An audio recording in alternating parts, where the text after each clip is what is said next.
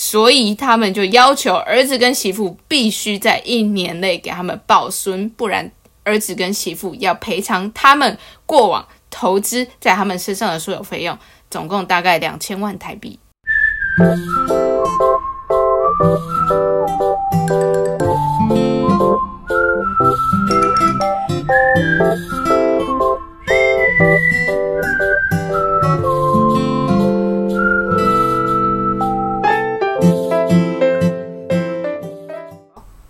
大家好，我是李黎，我是超子探员，哈哈。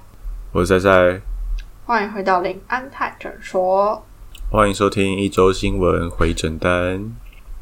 哎，今天今天其实有好几个小新闻，在我们录音的这一天，就是第一个小新闻是肯肯德基不卖蛋挞，没有错，你怎么有那么有默契？我们还没有套过哎。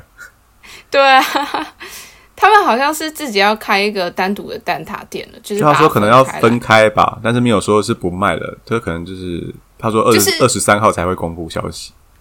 他可能是就是肯德基这个名字专不卖了，可是可是他可能会另外一个名字叫肯德基蛋挞，然后专门卖蛋挞，但是肯德基不卖了，呃，风险感觉会变很高哎，风险因为之前台湾不就是二十几年前还是什么时候，不是风靡过一阵子哦有封一个葡式蛋蛋挞吗？对啊，然后后来就不是又一一连续开好几家，然后后来过一阵子全部都收掉了。你现在路上看不到卖葡式蛋挞的店，哎，那你们记得有个东西叫做什么上海炸馒头吗？什么小馒头，然后它也是风靡一阵子。没有，没有哎、炸馒头不是盐酥鸡就可以炸了吗？不是斗南炸馒头吗？不是我知道你讲的那间有什么有葱的那种馒，对对对对就是那种有葱包葱的那种馒头。嗯，嘿，斗六以前有啊，但我后来不知道为什么就不见了。也是倒掉啊，它也是风靡一时，然后就倒掉了。他们有风靡哦，有我完全不还知道。是我以前欸很想吃。好了，我完全不知道，不知道喽，那就等之后看肯德基怎么说喽。期待，我还是蛮喜欢吃他们的蛋挞的，我真的觉得还不他们蛋挞就是有名啊，肯德基就是蛋挞，蛋挞就是肯德基啊，麦当劳就是薯条，但现在薯条缺货。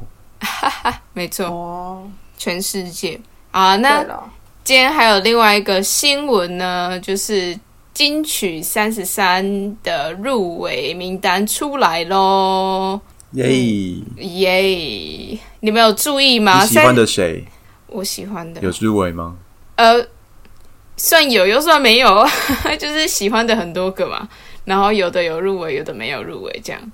但是我自己很喜欢小雨，但我自己听他这一张专辑，我就有觉得应该不会入围，或是就算入围也不会得奖。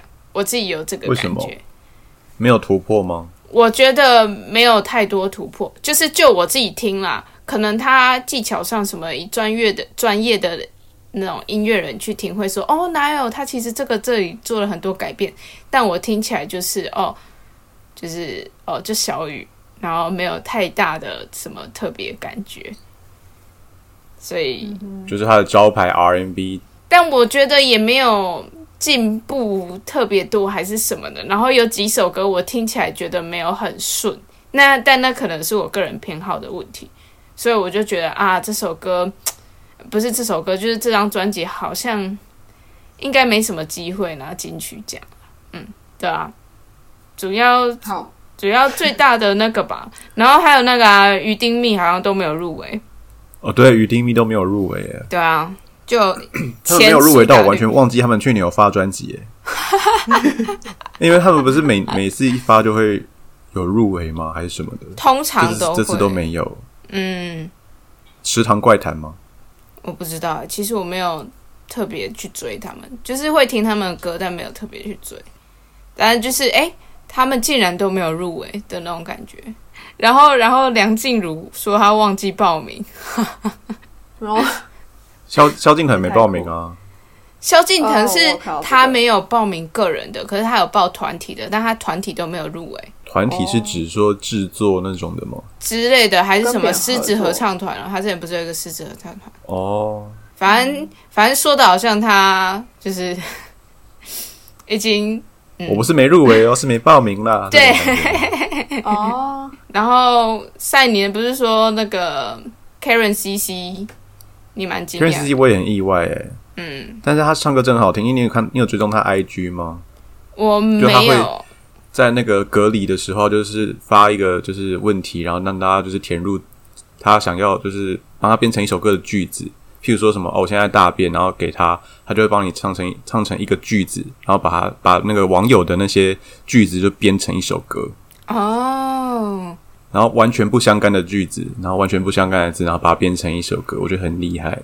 然后可是又很好听，虽然感觉就是歌词没有很没有很多就是深度的内容这样，嗯，但我个人是觉得他很厉害了，就是比较洋派一点。我是我知道他，但我也没有特别去追他，就是他可能的他的歌跟别人的 fit 我有听过，但是我没有特别去追。然后那个我觉得最佳作曲人的入围那那一个清单里面还蛮可怕的，里面有小雨宋念宇，然后还有蔡健雅、卢广仲、鲜鱼真娥，然后艾怡良跟 Hush。我觉得很可怕的啊！很可怕，而且就是鲜鱼真和韩国人也跑来了，好难打他，魏如萱的歌啊。好难打、啊！这一这一这一组真的是蛮可怕的。但我个人还是非常高兴，就是詹雯婷嗯就是哼，入围了几项啊，我也不知道四项吗？他很多项哎、我就觉得他的他的专辑真的是很推荐大家去听，就是听刚听的时候会觉得说，嗯，怎么？好像有点酷，就是觉得好像跟之前听的听的其他他的歌都不太一样，但是就是越觉得越听就会越上瘾。然后说不能半夜听，你会可能会睡不着，会就是会太嗨。就，是就太嗨睡不着的那种，嗯，就是非常推荐大家去听啦，就是有点世界音乐的感觉。我我有听他这张，我是觉得的确是做蛮多不同变化的，然后每一首之间的差别，我也感感受上，我觉得也蛮大的。你在呢？对啊，哎，李迪是不是听我们讲这些都没感觉？对，完全无感嘞。我是不是整段要剪掉？不用啦，，你可以直接整段静音，比较方便。哎，那你就是我我来说一下嗯今年的年度歌曲给你，就是入围的名单，然后你看你有听过哪一些？好。应，该都没有哎、我真的还还不可能。听。还是会有你在听中文。歌吗？好啊，你念。看看。呃，黄连玉跟桑布依的《灭人山》，蔡健雅的《Bluebird》，没有，魏如萱的《奶我喜欢奶》，蔡健雅，没有听过。魏如萱奶奶没有，都没有吧？前我知道你喜欢蔡健雅，你喜欢她的红色高跟鞋，对，昂蟹关大十十年前、二十年前有，对啊，但很少听哎、真的。好，还有吗？好了，这个你一定知道啦，黄明志《玻璃心》。哦，这我有听。好，只有这首。对，然后韦礼安的《如果可以没有，》，月老的歌哎，如果可以没听过，最近很红哎、没有哎、就大家都唱到烂掉那种。你们哼给我听一下。赛。如果可以，如果可以，我想和你回到那天相遇。哒哒哒哒哒。好，应该是没有啦，他应该是没有没。有，但他是他有放在什么我们就剧这样子？吧。月老啊，啊，电影，电影，月老是一个剧，电影 电影，九把刀的。好，没关系，没关系。真的是没有在 follow。好，还有好吗？，下一首你可能会知道，茄子蛋的嗯《爱情你比我想的更加伟大》。我觉得他们的那个名字好像都蛮像的，但我我觉得他没有有听过过。。好，你有下一首那那部电影叫什么？当然哦人恋爱时，我我点开大概十分钟，我就没有。其实我没有很有兴趣那部电影，我一直没有看。你这首歌们两个都有看吗？我有看啊。我没有看，我没有看过那部电影，但是我听过那首歌。哦，好，没关系，我今天会去把它补听完。好，看下一首吧。这首歌我我个人还蛮喜欢的，因为我觉得就是它里面很多是台语的部分，然后我觉得台语唱到这种地步，我蛮敬佩很的。厉害嘛。嗯，OK OK，好好，下我会补听下那剩剩下你应该都不会知道。Oz 跟那个蛋宝的跑马灯，我我知道他们两个，但没有听过。好，然后还有徐佳莹的雏形，哦，没听过，好吗？还有 没了。好啦，我们就是让大家知道，就是李黎就是一个不食人间烟火的仙女不啊，是，就是大家不要觉得说她诶怎么会怎么可能会没有听过，但是他就是你知道啊，毕竟就是生活在天上，我会尽量去接触，因为我发现我的 YouTube 的推播都是那种背景音乐啊，因为我在做事情的时候，我只会听那个，然后渐渐的就都变成那个，然后我自己也没有很高的求知欲去找音乐来听，所以啊这也不算什么求知欲啦，就是你舒服就好了。好，我会试试看。但是玻璃心，我之前就是因为有需求，工作需求，我就去听，然后我发现，哎、我就那一天有一直听那首歌，就觉得很好听，所以我也是需要人家介绍给我，只是因为刚好 YouTube 什么样的工作需求需要听 玻就是？公关灾难。个 Podcast 的工作，然后就是有访谈那个里面的人，然后我就去听这样子，哦，对，就就是哪里面的人？唱这首歌的人，对，那就要么就黄明志，要么就 Kimberly 啦。哦，对对对，所以我才去听的。我是因为有这种需求才会啦，不然，嗯，就没有。好，没关系，欢迎大家多推荐给我，嗯就这样。那那就是我先大胆预测哈，我自己觉得，私心觉得今年的年度歌曲，要么是《玻璃心》，要么是《爱情里比我想的更开胃。待》。这是好，因为我也觉得差不多是比呃，较有名。我会这样判断，是因为年度歌曲它除了有一点意义以外，它还要有传唱度。然后我们哈好，那我们就把这个答案藏到就是七月二号公布的那没有一天咯错，到时候来看看我讲的有没有中啦。哈哈，好，总而言之呢，就是大家七月二号就是金曲奖在高雄办，是是今年在高雄，嗨，对，今年在高雄，那我们就是看七月二号的结果出炉，是不是真的如哈哈预言的是这两首歌其中之一喽？看下去。好，好的，那今天的一周新闻回转单的第一则新闻呢，是要讲到这个西班牙。那根据这个法新社的报道啊，西班牙总理呢，他们政府拟定的这个生育健康的法案的草案啊，预计加入这个生理假的规定。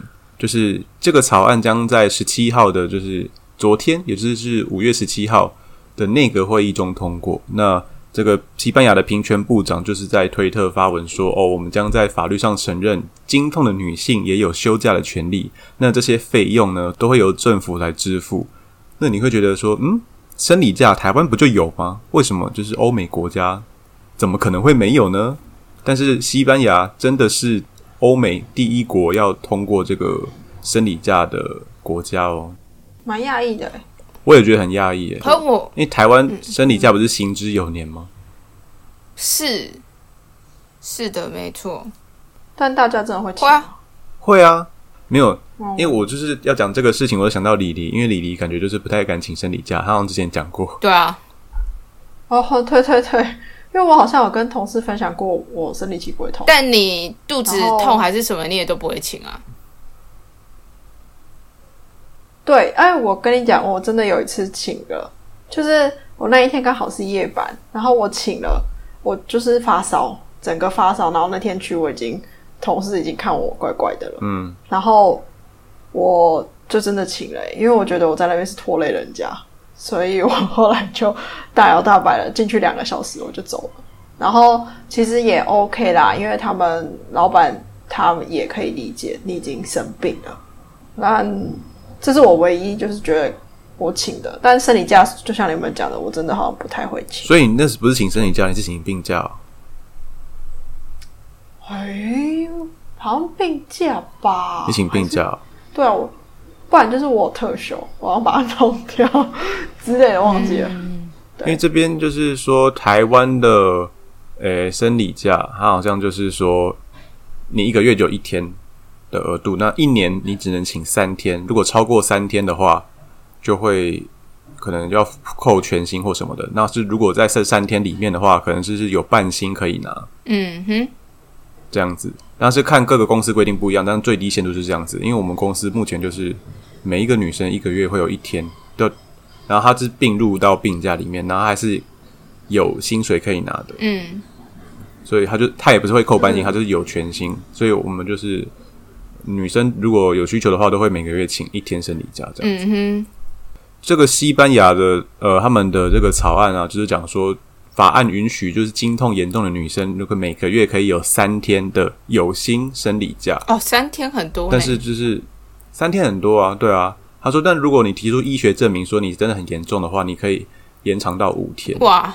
但是这个法案呢，就是因为毕竟通过，但是会有反方的声音，觉得说这样做可能会让女生在职场受到歧视，或者是一些薪资不平等待遇，就觉得说哦，她有她有这样的权利可以请假，那她的薪水可以可以就给她比较低之类的，然后或者是说让男性就是会觉得不公平，所以雇主是不是会因为这个东西，会因为这个法案通过而比较偏好雇佣男性？就是他们的一个反方的这个考量，这样子。嗯哼，嗯对，我觉得也是有机会啊，就是立场不同。嗯，但我很讶异的是，就是欧美国家不是普遍性平这种议题比亚洲还要就是发展的还要久远吗？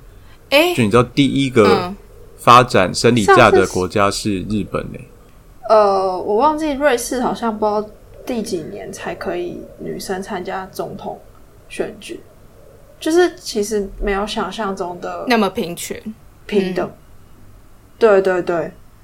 然后我之前在德国的公司实习，他们有有稍微跟我讲一下，说女生其实某种程度也有一些天花板的限制，嗯所以薪资吗？你说哦职位那种？职位跟薪，因为终究他有时候会请个育婴假，然后一次就可能停个半年，那可能就比较难往上升迁这样子。可这个规定你们同意吗？嗯，你们觉得哦有道理吗？你这样，你说什么规定？就是觉得说三天的假？不是啊，就是说女生就是哦，她一定要养，会需要家庭的因素，会可能需要请假，然后可能就是没办法当上就是更比男生更高阶的主管或什么的。我我觉得这太多因素要考量了。可是以实际层面来说，的确女生常常会因为家庭而去影响到她的工作的几率高很多。所以以我知道以可能政治正确面啊，然后以就是观念上来说，你会觉得啊不可以这样子啊，不可以这样差别待遇。可是实际操作层面上来看，啊就是会这样子啊，真的对啊，就是，尤其我自己在就是科技厂待过，然后再加上我现在又怀孕，所以我就评估我自己。假设我现在怀孕，老实讲，上一份工作我真的做不了，我是在拖累人家，不是在帮助人家，所以呃，生理上真的是没有办法啦，我不得不说。对然后那个，其实我之前跟我朋友聊过，我觉得欧美这边的平权，就是性别的平权，跟台湾那边的性别平权有点不太一样。台湾已经有一点多到是自助餐的等级了，就 对啊，就是台湾有太多可能专门为了女生的的。就是去优待女生的的这些事情，可是国外其实它会比较像是，嗯，这个我有点难用中文解释，就是 equality 跟 equity。equality 是一个齐头式的平等，然后 equity 是一个，呃，不不是齐头式的平等，说，哎，你可能有什么先天上的条件的差异，所以政府要去补足，然后来让你们达到平等。这个概念你们听得懂吗？可以理解。，对，然后我觉得台湾会比较偏向是政府去补足这些缺憾，然后让大家可以尽量在一个真正的平等的状态下去去生活、去竞争。可是这边会比较多齐头式的平等，我觉得啦。嗯，对啊，所以我其实在这里我也很少听到有女生有有经痛，就是有经痛，但是也很少听到女生说因为经痛请假还是什么的。他们也很常就是吃止痛药啊，然后长期吃那种避孕药啊之类的。就我我真的、嗯我我真的说这么久，我在国外四年了，我真的只有听过一次，然后是欧美的女生跟我说她经痛不舒服，只有一次。因为我刚好也有找到，就是英国的那个问卷调查，它就是说一千个受访的女性里面有九十一趴有过经痛的经验，然后其中有五十七趴认为说就是经痛影响到他们的工作表现，然后曾里面有十九个十九趴的人曾经因为经痛而请过病假，那只有二十七趴的女生就是告知身体不适的原因，就是告知就是公主管说哦我经痛不方便，所以哦剩下三十一趴会找其他找理由啊，但是只有二十七个人，二十一千一千个人里面只有对吧？二十七八两百七十二十对两百七十个会讲说哦，我经痛，我要请假什么的，其他的我就是对他，就是会想说算了，就是继续或者什么的。台湾可能比较就是对这件事情比较 OK，可以去讲出来吧？我不知道。还是可能刚开始台湾有生理假这件事情也也是一样会像就是西班牙这样子有反弹，但是可能已经毕竟就是多年下来就是都这样子，大家其实也习惯一定是是会这样子，有一个那个阵痛期啦。缓冲，嗯，对呀、对，但是我比较就是觉得很有趣的是，你知道我刚刚说欧美国家都没有就是有生理假这件事嘛？嗯哼，那第一个我刚刚说到是日本，然后再来就是南韩也有，台湾也有啊，嗯，然后中国有少数几个省也有。那最好我看到最好的优优待的生理假是在印尼，哦，印尼可以每个月请两天，然后你不需要证明，然后期间你那个雇主必须要支付你薪水。哦，就是比起西班牙好像是还不错哦，就是西班牙也不错，但是印尼好像也不错，因为比起台湾的话，台湾是一个月只有一天，然后你一年只能请三天这样，然后印尼是一个月有两天，然后你还可以有钱，嗯，虽然不知道他是不是有限住一年的、的天数了。然后另外一个很有趣的是，在非洲还有一个国家也是有生理假的哦，哪里？它是唯一一个在非洲的国家，就上比亚。嗯，对，它在二零零五年的时候呢，就政府就是给予女性每一个月有一天的生理假，他们就叫做那一天叫母亲日。哦，但是你不一定是母亲才可以当，就是请那个母亲日啊，就是女性，你有需求你就可以请母亲日，哇，没错。所以非洲以这个层面来说，已经超英赶美了呢。对啊，超英赶美就是他们有这样子的一个 sense 在吧？整个大跃进哦，对啊，但是我觉得以男生的角度来讲说，我就我都 我都会很羡慕，就是女生就看到，哎，女生哎，她这今天请生理假啊？是哦，哎，上个月不是在请过吗？之类的。可是她可能对，因为她可能就会找我请生理假，就是找我帮她请假，然后告诉我说，哦，我要请生理假。但是他可能因为他那那个那一天就是正就是公司给的假嘛，嗯嗯你不请白不请啊。就算你没有经痛或什么的不方便，你还是可以请。嗯，所以我就觉得哦，好像有点羡慕，就是每一个女生有这个月每个月有多一天这样子的假，你可以运用。但男生来讲，其实是蛮羡慕的。但是男生又不可能说哦，我就是梦遗梦遗痛，我要请生理假。就梦遗痛的话，你可能要去看医生，就是可能是你就是经输精管发炎这样子吧。对，那可能就逮鸡抓掉了啦，好像也不是说很好。所以男生们还是就是乖乖的，就是加油努力上班喽。嗯但但我其实有思考过，就是虽然说这样想起来会觉得哦，那男男生就是好像就少了一个亏到对，然后女生可能就是哎，有的时候她根本就没有经痛，可是她还是可以。就是就去请这个假，就是让女生赚到了。可是光女生要换卫生棉啊那些东西的，就很麻烦。而且你们呃有些时候就是晚上睡觉的时候，就会很怕它露出来什么的，所以睡觉也不一定能好好睡觉。所以它其实是一个很多层面同时间一直在影响的。所以我就想说。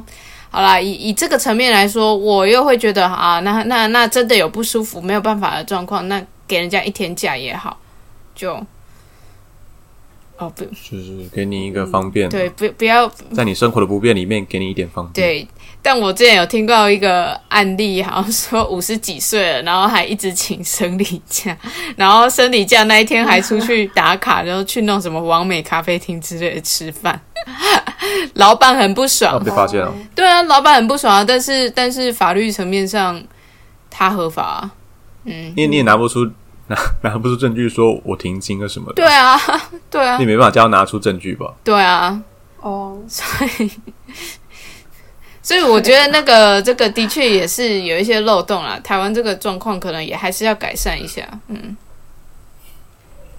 好，那我觉得就是规定通常都是有漏洞，所以好啦，造福大部分的人福利。大大家就是做善良的人啦。对啊，对啊，但是该请的假还是要请的。对啊丽丽，没错，丽丽。好哦。第二则新闻的话，我要来跟大家分享，其实也跟嗯今天的主题好像都有点环环相扣。就是印度呢有一个新闻是说呢，女扮男装三十六年，然后印度的单亲母亲她牺牲自己，是为去男扮呃女扮男装是为了抚养女儿长大。那她的故事就是说呢，她现在已经五十七岁了，然后她在二十岁跟她老公结婚的时候呢，她老公就是后来就是心脏病过世了，然后呢，她就留下她自己跟她的女儿，然后就年纪轻轻就算是守寡。那可是呢，他就是选择外出去养活自己跟他的女儿。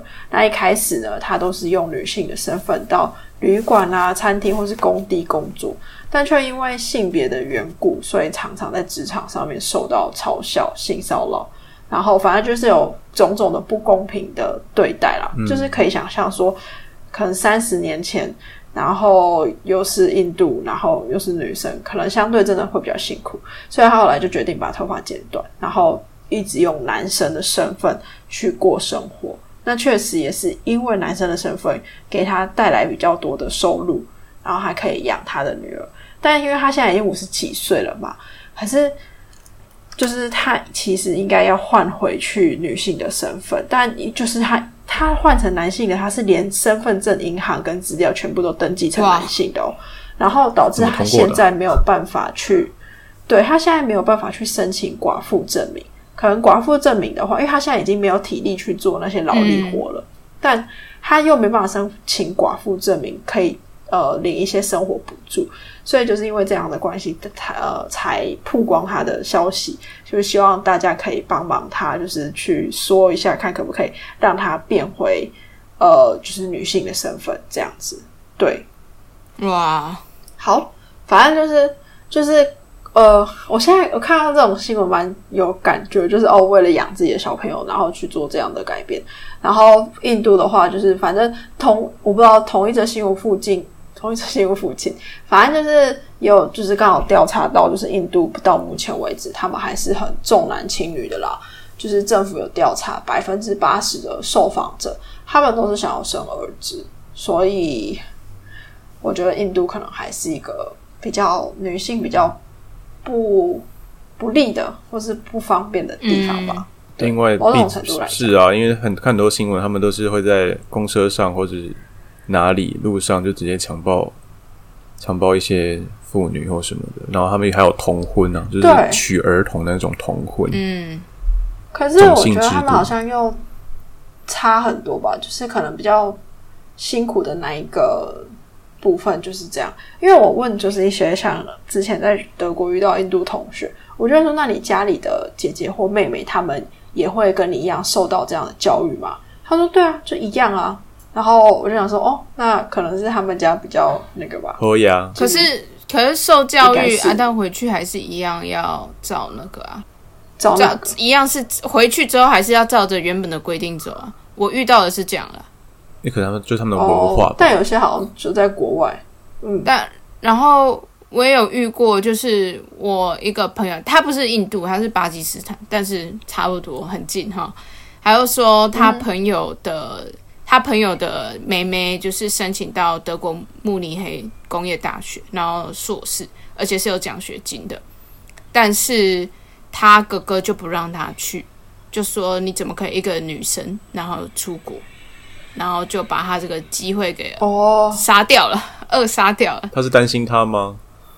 嗯、我觉得他们的担心女生凭什么去？他的担心是出自于大男人主义的担心，就怕他的思想就是从此对就是就是一来是你一个女生出去危险哦，然后没有我们保护你，然后国外万恶的西方世界，然后什么你要是被欺负什么的，巴拉巴拉之类的。我觉得你没有办法处理这些事情，所以我不让你去。所以他虽然美其名是保护，可是他是在贬低这个人的能力的。那就是让他没有求生，就是那种什么谋生能力的感觉，就是你只能靠我，你出了去，你出去了，你哪也什么都做不了。有一点嘿，对，就对，或是怕他看到就是真实的外面的世界，然后就会发现以前可能哥哥爸爸讲真伟的大，是错的。对啊。然后对我我朋友就骂他那个朋友说：“你怎么可以这么做？这是他的未来啊！”叭叭叭叭。但我不知道后后面是怎么样。但我觉得，嗯，反观台湾是很好的啦。但就是关于生男生女这件事情，我不得不说，就是还是有长辈对于男性，就是你知道，光是要生男生女，有些人就觉得啊，可不可以生个男生之类的。哦，我就觉得，或是或是假设你看，像我是生鸡腿是男生嘛，那长辈们他们他儿子叫鸡腿。就是 F Y I，对，就是就是长辈们他们就会有一种松一口气的感觉，也不是松一口气啊，就是我这边的长辈，就是我的阿姨啊，或我的妈妈听到就说哦，好好好，就是也不错。可是那但是我其实想生，但是但是你们家，我是说，就你哥哥他们，其实也已经有生一个小男生了啊。对，但是呃，你你看这个角度，就是以妈妈的视角度来看的话，她就是会希望我的女儿不要因为嫁去其他呃嫁去婆家之后，没有帮人家生一个儿子的那种心态，你懂我意思吗？嗯对，他是这样想的，所以他会觉得哦，我女儿有生到一个儿子，所以呃比较放松了。嗯就是说你后面想不想生，其实 up to you，就是没有关系了。但如果你今天第一胎还是女生，我觉得啦，可能旁边周遭会有一些婆婆妈妈。我不是说我婆婆，我婆婆好像不是我觉得你婆婆不 care，反而是我们，对我婆婆不 care，反而是我自己娘家的人可能会比较 care，然后我就会觉得他们可能就会说那就生一个之类的，嗯我是这种感觉。你婆婆大家没有明讲，但是有时候我会觉得有这种氛围。莫名的压力。好，你你诶，对啊，你你婆婆应该生了三个男的，所以她已经不想要再看到任何小男孩了。对他不想看到对对，鸡鸡了吧？就是我的婆家是这种心态啦。但是我也不知道，可能我妈担心我就是没有帮人家传宗接代，你就，就是这种心态，所以我也不知道怎么解释，有点复杂。但我觉得台湾还是多多少少有这种想要生男生的观念吧，那在某些塞塞，你们家会吗？因为你们家现在是你有一个哥哥有生小孩了嘛，但是是生小女儿。那那但我妈本来就爱女儿啊，不是吗？哦啊，对，因为你们家对他们家也是生了三三个男生，男生，对。好啦，这这这男女真的是说不定啦，就是说，呃，不不要强求，只能这样了。对，健康就好啊好，快乐就好。对啦，就是真的健康快乐就好了，不要要求太多。有些人就是甚至要怀孕都是很困难的。哦，真的。好，很多人就是很努力的要生小孩，嗯。我最近看赵小乔，赵小乔的新闻，她怀孕了。欸，她又怀孕了，对啊，我之前有看她，因为她之前有怀孕，但是要不是，就好像是吧反正就是没有。对对对，我知道啊。对对对，然后就是也是扎很多针，吃很多药啊什么的，然后哦，就是怀孕了，好辛苦好像哦。几个月了。很辛苦。对啊，他说三十周，我刚刚有看到新闻，三十周是六个月，对啊，八七个月。是你现在几周七个月，七个月，哦，二十七，快二十八吧。哦，哦，哈，那蛮久了耶。，怀孕之后就会讲周数，对，蛮久的。倒数八十几天哇跟学测倒数一样，这样在算呢。那你每天要在黑板上写第一点什么的吗？不是，我跟你讲，这个提供给哈哈知道，有一个 app 是所有的妈妈都会下载的，叫做两百八十天。然后呢，他就会每天跟你通知说，哦，今天宝宝的状况会怎样？比如说，他今天会睁开眼睛，他开始有睫毛了，然后他开始会玩自己的脐带，哦，他会每天跟你讲，然后是，或是说他会每周跟妈妈，就是给妈妈的话跟给爸爸的话，加油！然后给爸爸的话，通常就是说爸爸可以帮忙干嘛，或是妈妈这周你可能会开始会有水肿的感觉、哦之类的，就是说生理状况。然后给爸爸的通常就是废话 There's nothing they can do anyway。的。爸爸，你可以吃晚餐，对对记得买妈妈的这种吗？没有，他有一个是说什么爸爸可以带妈妈去庙里祈福顺产 之类，大概就这样了。好了，蛮有趣的，然后他可以共享给家人啊，所以爸爸，你可以买钻戒给哈妈妈，哈之后有她会很开心。他没有这种建议。讲废话了，啊，我我以后有需要的时候，我再来跟您请教啊，大概还要再十年吧。十年，那你会想十年都快动人吗四十了，冻卵哦，对啊。我，那天看，最近好像很我那天看吃吃冻卵，我觉得好像有点痛。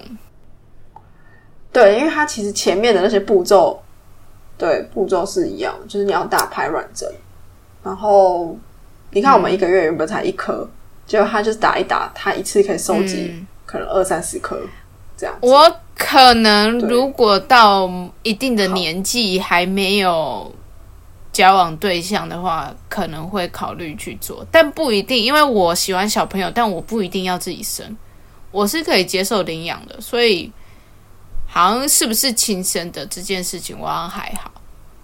所以小朋友这件事只是确定你会要的对，就是有在你的规划里面说我会想要小孩，对，那你有想要几个吗？我想要几个，这个跟我未来的经济能力有关系耶。但 ideally，我觉得两个差不多吧，就是不要不要造成国家的困扰的的一个程度。但如果自己自己养可以吗？不行啊！我上次好像跟你聊过，我觉得对啊，我就记得有这个话题过，就是如果就一定要有另外一个人来一起照顾这样子吗？对我的，但是这个的前提是说，呃，如果说我交往的对象或者是结婚，但是后来可能分手或是离婚，这是不可抗力，就是这是没有办法，你没有办法预测到未来，这种的没有关系。可我不会说我自己现在单身的状态，我去借精子去自己生出一个小孩，然后去养这个小孩，因为我会觉得对我来说，这是在剥夺这个孩子在原始设定上就接受两方面两个家族的爱的权利，所以我觉得这个我不能接受。就就我自己来说，我不能啦。嗯，所以，所以就分担的事情来讲，我也觉得两个人比较好啊。对太累了一个人。但是，可是有的人他可能会说：“哦，我我家里也很有钱啊，我可能可以请很多人啊，然后我们全家都会帮忙啊之类的。”但对我来说，哦他还是就是你一开始就直接剥夺掉这个孩子，可能可以有两个两两个主要照顾者的这种状态，或者是说爸爸妈妈，或者是或者是爸爸爸爸随便 whatever，但是就是单个家族爸爸爸爸爸爸，哇，这个有点 复杂的关系。对了，对啊，就是后面发生，我觉得都是就是再说，你也没有办法预测未来。可是我觉得最一开始那个原厂设定的时候，我觉得我不应该为了自己想要有小孩而去把孩子生出来。嗯，对啊，好，没关系哦，可以提供你。你自其实如果回台湾的话，你可以去做一个检查，看你身体的某一个指数，就是女生的。然后如果你的指数偏低的话，代表你的卵比较偏不健康。这时候医生他就会建议你可以提早冻卵。但如果你那个指数都一直还不错的情况，就是你可以去健康检查这个指数。这个指数如果都还指不错的情况，代表你的卵是健康的，就可以不用那么早去冻卵，这样子。对，好，小分享就是可以做健康检查的时候，可以跟妇产科，或是去妇产科刚好要检查什么的时候，可以跟医生问一下，因为有些人可能很年纪很轻，但他那个指数偏低，结果就我是觉得我的这个步，呃，我步觉得我数字会不太好看，因为我嗯。一直以来都有一点妇科的困扰，就是会对，所以我才想说你下次可以去是哈，因为我会经测看看。痛啊那些的，所以就会好好，提供给大家了，大家可以去。呃，至于那个指数的话，我查一下再放在资讯栏好了，到时候你再。分享一下。对，那我们就直接跳到下一则新闻了。就是呢，在印度有一对父母，他们因为儿子跟媳妇没有生孙子给他们玩，所以就把儿子跟媳妇告上法院喽。这个也是反过来不想生，然后对这对哦父母们，他们是以精神骚扰来指控儿子跟媳妇没有为他们生一个孙子或是孙女，就是他不一定是男的女的，就是要生一个就对了。他就说，我们只有一个儿子，我们把所有的积蓄都花在他的成长与教育上。为了养这个儿子，我们扼杀了自己的梦想，为他借了将近七十七万的台币来提供给他最好的教育。但是，我们的儿子他辜负了一切。我们原以为退休后可以含饴弄孙，可是他和媳妇却剥夺了我们成为祖父母的权利，带给我们精神上的痛苦，而社会对我们的期望同样也带给我们压力。所以他们就要求儿子跟媳妇必须在一年内给他们抱孙，不然儿子跟媳妇要赔偿他们过往投资在他们身上的所有费用，总共大概两千万台币。情绪勒索，超级情绪勒索。但是，但是可是一年内是要生出来，还是说怀孕就可以？我觉得怀孕就可以，但是基本上就是要有展现出那个态度吧。你说我们要有很积极的态度，每次见父母的时候，两个人都全裸黏在一起，在蹦蹦蹦蹦蹦。随时随地都在都在准备这样子吗？但但因为这个儿子跟媳妇他们其实结婚已经六年了，然后还一点动静都没有，所以呃可他们两个有有想要生吗？呃，就是目有去采访他们，可是他们不愿意做回答，所以不晓得啊。对啊，说不定人家就是有自己的打算呢、啊，对啊，有可能他。会一直管别人呢、啊。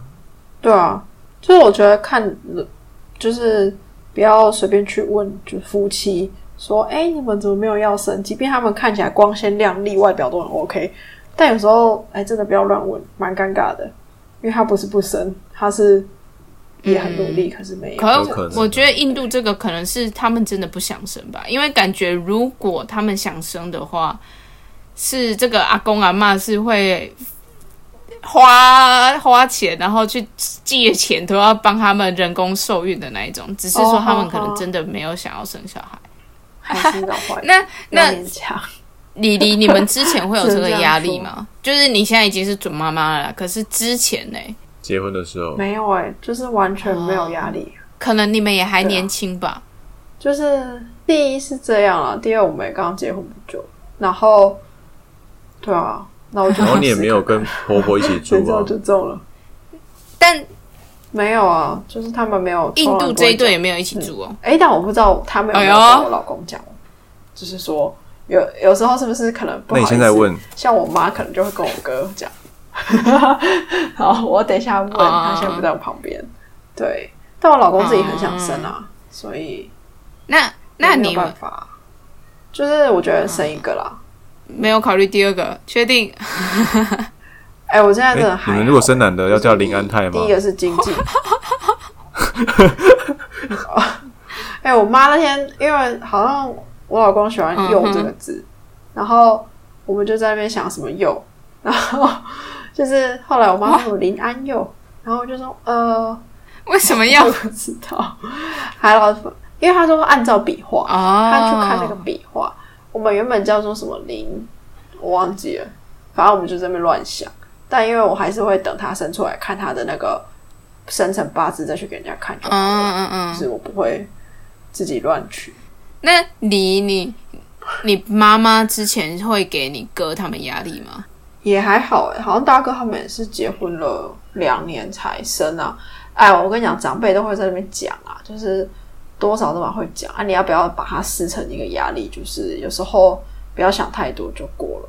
嗯，对啊，那是因为长你要长辈他不讲，其实有点难，啊因为他们也没什么话题，对我所以他们可能就只能把这种东西拿出来讲。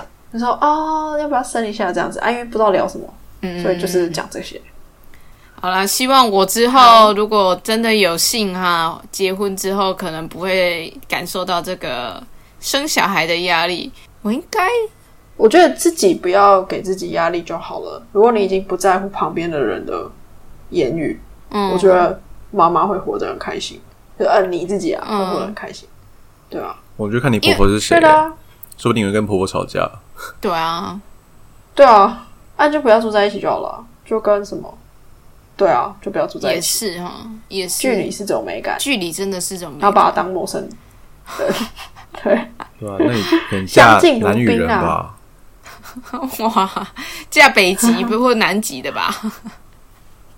够远，你嫁北极熊好了，还是嫁企鹅？嫁那个在南极的科学家，我当我当我种，当要怎么生？基因不同，基因我不同了，天哪！啊，希望我以后不会遇到这个问题啊！也希望在收听的各位可能没有这个困扰，或者是已经度过这个难关了。嗯，那这一集就到这边喽。顺产 Happy 然后 Time，大家可以去看看那些入围金曲奖的作品跟歌手，他们一定都是非常不错的音乐人才会有机会被入围入围就是种肯定所以大家赶快去多听听他们的音乐发掘新音乐吧。拜拜。